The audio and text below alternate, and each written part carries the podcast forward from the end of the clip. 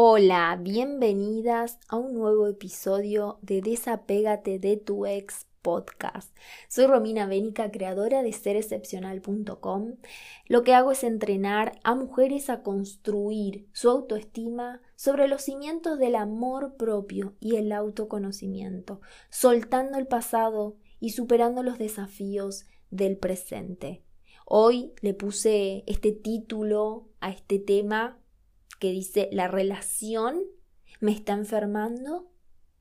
Y ahora vas a ir entendiendo a qué voy con todo esto. Esto es una frase que muchas veces me la ponen. Esta relación me está enfermando, ya no puedo más, me dio bronquitis, me dio eh, artritis y un montón de itis por culpa de la enfermedad. ¿sí? Así que muchas mujeres están llegando a mí en busca de ayuda.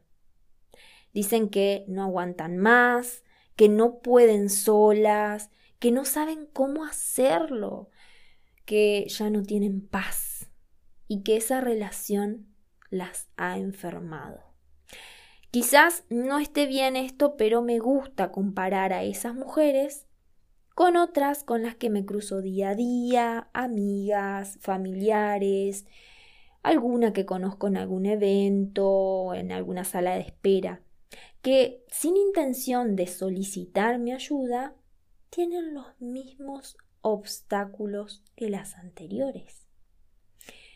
A ver, yo me pongo en posición de escucha activa, ¿sí? Y la otra persona empieza a alargar todos sus problemas de pareja. No te deja decir ni una sola palabra.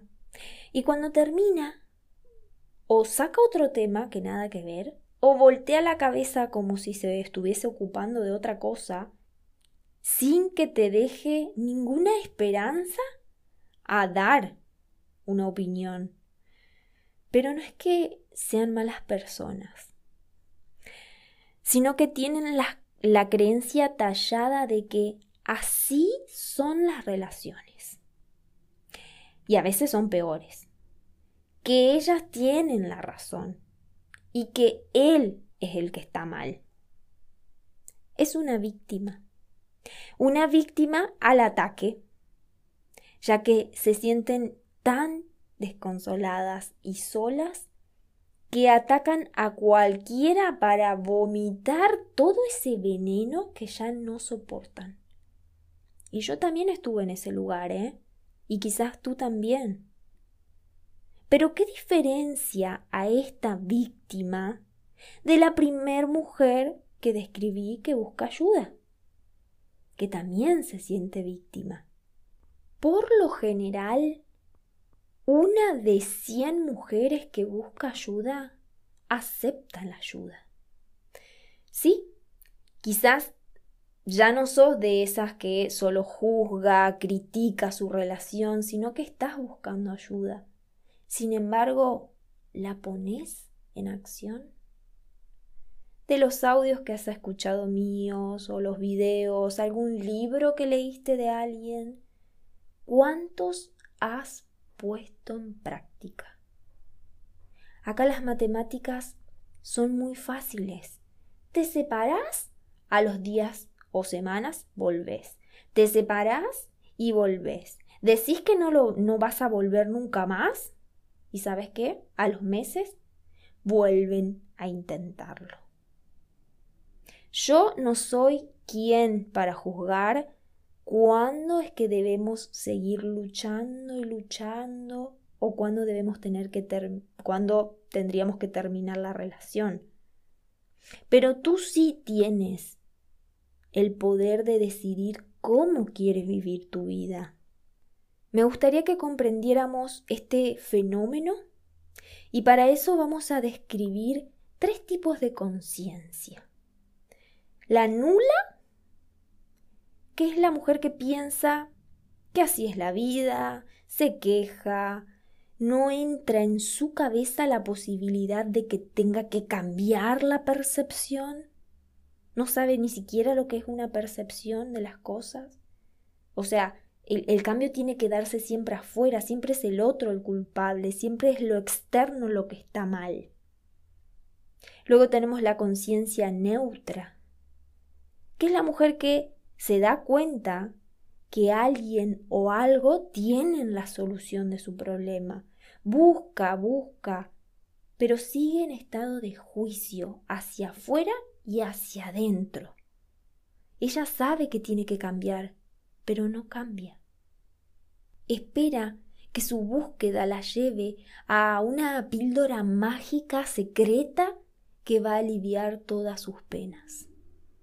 Se queda como en una rueda de ratón, culpándose y culpando, llenándose de ira, de resentimiento. Y luego tenemos la conciencia coherente, que es la mujer que toma responsabilidad, se da cuenta que sus creencias, sus pensamientos, la llevaron a tomar decisiones en algún momento de su vida y que los resultados de eso es la realidad que tiene hoy.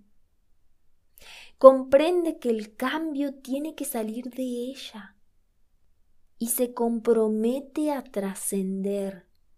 Toma una asesoría, va al psicólogo, comienza el gimnasio, viaja sola, se levanta una hora antes a meditar.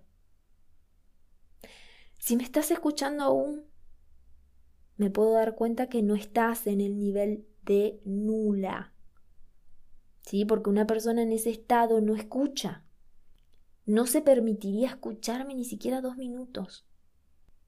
Si estás en conciencia neutra y te culpás porque realmente querés cambiar pero no podés, te vengo a contar que en realidad sí querés cambiar, pero con tu consciente. Tu subconsciente no quiere. Deseas paz, seguridad en ti, una relación estable, una familia feliz. Todo eso con tu mente consciente. Ahora tu subconsciente esa parte más primitiva que se aloja en el cerebro, te jala hacia lo contrario. Te habla al oído diciéndote no tienes dinero, no tienes tiempo, eres débil, no puedes sin él, eres una maricona, tus hijos van a sufrir. No quieres extrañar a tus hijos, ¿verdad? Estas son barreras tuyas, barreras mentales que no te permiten aceptar la ayuda. Y cuando hablo de aceptar la ayuda, no me refiero a que tengas que pagar por un servicio o un producto. No necesariamente. Hoy podés encontrar todo en Internet, si querés. Libros, conferencias, ejercicios, meditaciones, millones de cosas. Cuando vos le estás pagando a alguien, es porque querés acelerar ese proceso, esa curación. Lo único que hace una persona, un psicólogo, eh, un, un coach, es acelerar el proceso. Pero ahí está todo, ¿eh? Si lo querés buscar, está. Ahora, ¿por qué no lo pones en acción? Por las mismas excusas que te pusiste antes. No tengo dinero, no tengo tiempo, mis hijos van a sufrir, bla, bla, bla. Sí, yo lo sé, es fácil seguir intentando borrar esa sensación amarga y desgarradora de la soledad, pero tu corazón sabe que el camino ya no es por ahí, ya no es seguir intentando intentando, intentando. ¿A qué le tenés miedo? ¿A no encontrar otro hombre quien te ame? ¿A no lograr construir una familia feliz? ¿A quedarte sola? ¿A arrepentirte? Todos esos miedos son solo barreras mentales. ¿Quiere decir que si me separo no me voy a sentir sola? No voy a llorar, no voy a extrañar a los niños cuando estén con él. No. La barrera mental va a estar ahí. Que nosotros nos demos cuenta que esto es una barrera mental no hace que, la, que se desaparezca. Ahí va a estar diciéndote que lo hiciste mal. Va a estar haciéndote llorar, patalear, gritar, rompiendo cosas. Esa es tu guerra interna. Si la ganas, pasarás a tener una mente coherente y ya no una mente neutra. Ahora, ¿cómo ganas esa batalla? Mordiéndote por dentro, que ese grito, ese llanto, esa furia, ese enojo quede como un secreto entre tú y tus paredes. Te estás responsabilizando. No estás negando, no estás evitando llorar, gritar. Lo estás haciendo, pero eso queda entre vos y tu hogar, ahí. Dejas el traje de víctima en el armario y te pones el de mujer empoderada cuando sales de tu casa. Eso no es fingir que todo está bien, estoy perfecta, el que se pudra, que haga su vida, no me importa. No, no, no, no. Yo no espero que esos pensamientos salgan de ti. No ese es el objetivo, sino es enfocarte en ti. Tener claridad de que esa vida no es lo que quiero. Si me gusta el durazno, me tengo que aguantar la pelusa. Me voy a bancar el dolor del desapego, porque ese dolor es de menor intensidad que vivir una relación sin futuro, con mentiras, sin confianza, sin proyectos, sin comprensión. Quiero que entiendas esto, que duele mucho más 20 años viviendo así que un año donde puedas hacer, o menos, donde puedas hacer el duelo de la ruptura amorosa. Y yo no te estoy incentivando a que te separes, sino que aclares tu mente. ¿Qué quieres a tu lado? Comprende que amar es aceptar al otro tal como es. Si piensas que él tiene muchas cosas que cambiar o que cambió para mal, entonces decirte que él tiene valores que son diferentes a los tuyos y que no sirve de nada que te quedes ahí al lado esperando que cambie. Quiero que te conviertas en una mujer fuerte, segura, compasiva, y para eso debes tallarte. ¿Sabes qué? Ojalá fuera sin dolor, ojalá. Pero si duele, créeme que no es en vano. No te conviertas en una mujer fría, cruel, vengativa. Mm, esas que dicen mejor sola que mal acompañada. Todos los hombres terminan siendo iguales. Quien se va sin que lo eche vuelven sin que lo llamen. Todo todo lo mal que me hiciste te va a volver. Esa ira no sana. Envenena el, el alma. Envenena el alma. Perdónalo y soltalo. Perdónate que no te has fallado.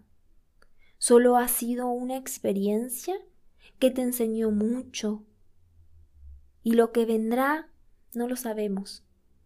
Tú solo ahora te tienes que enfocar en aumentar tu amor propio, tu autoestima, tu confianza, en plantearte metas, que esa buena vibra solo puede atraer buena vibra. Entonces, no es que esta relación me está enfermando, es en qué estado de conciencia me encuentro para decir eso. Es momento de responsabilizar basta de culpas. Comparte este podcast si te ha gustado y suscríbete al reto de seis días para aumentar tu amor propio en serexcepcional.com barra estoy separada y sígueme en Instagram como Ser Excepcional, en Facebook y comenta este podcast si te gusta o si tienes otro tipo de opinión. Te mando un beso grande, grande.